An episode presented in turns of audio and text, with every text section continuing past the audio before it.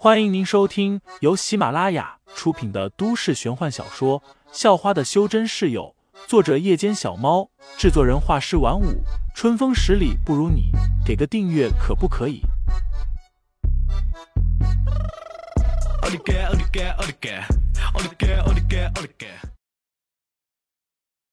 第九十九章废墟相遇上。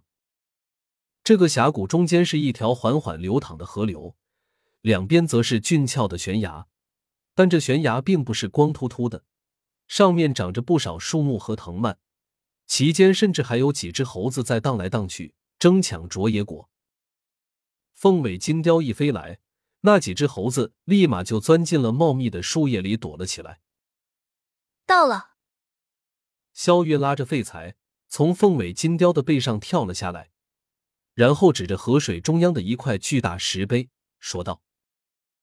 这里是神灵谷，万物缘何就隐藏在这？每个小世界都会有一个这样的地方。废材顺着萧运指的方向，看到了一块足足高出水面十多米的石碑，石碑上还雕刻着各种复杂的花纹，这些花纹正发着绿光，犹如会呼吸一般，时亮时暗。河水则是被石碑挡开，从两边流去，形成的湍流发出涓涓声响。那块石碑其实就是万物缘河。萧韵忽然扑哧一笑：“师傅他当时为了避免自己死后弟子会把万物缘河偷走，于是就弄了这么大的一块万物缘河，然后在上面布置了一种极其复杂的阵法，也就是那些发光的花纹。因为这些阵法的存在，并不是所有人都能炼化万物缘河，成为这个小世界的掌控者的。”只有所谓的有缘人才能炼化。废材也不由一愣，这块巨大的石碑就是万物缘河。也多亏了师傅，要不是他找了这么大一块石碑来作为万物缘核，这个小世界估计早就不存在了。以前有很多小世界，在灵气出现枯竭之后，小世界的所属家族内部都出现了矛盾，都在起内讧，争夺万物缘核。但这个小世界的缘核，因为布置着阵法，很多人连抢的念头都没有，因为即使抢到了，也不见得能炼化，最后只会被当成叛徒给杀了。萧韵又解释道。说完，他又意味深长的看着废材，那眼神明显就是在怂恿废材过去把那块巨大的石碑给炼化了。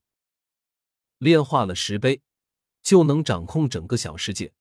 废材当然不会放过这种大好机会，立即就在岸边一个冲刺，跳到了那座石碑上。随即，他将一缕真气聚集在手掌，然后把手掌缓缓放在了石碑上。这一刻，他有些紧张。如果他能炼化，那这个小世界就是他的了。但萧韵却一脸轻松，似乎是早就知道了结果一般，就等着废材去行动了。废材深吸一口气，然后把手中的真气注入了石碑中。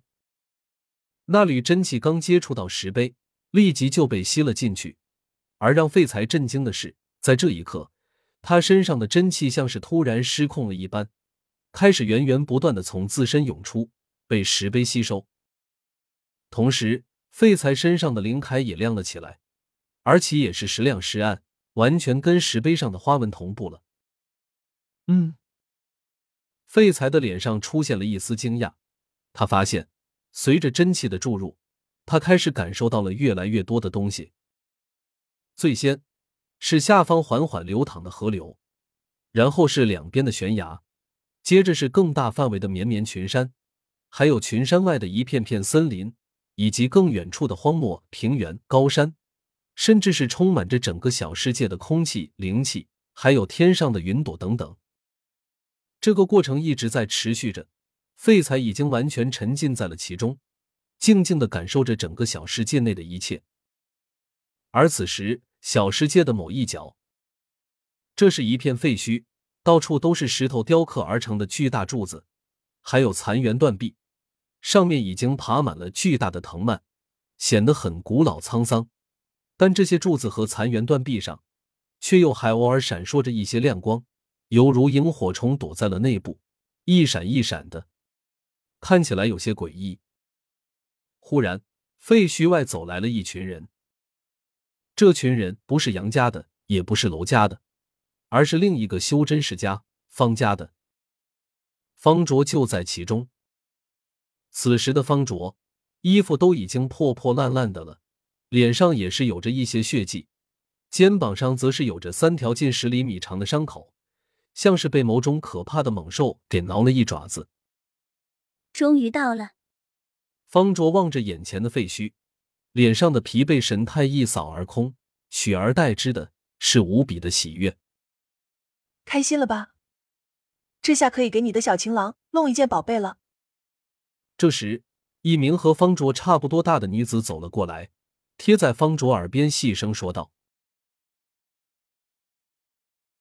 听众老爷们，本集已播讲完毕，欢迎订阅专辑，投喂月票支持我，我们下集再见。”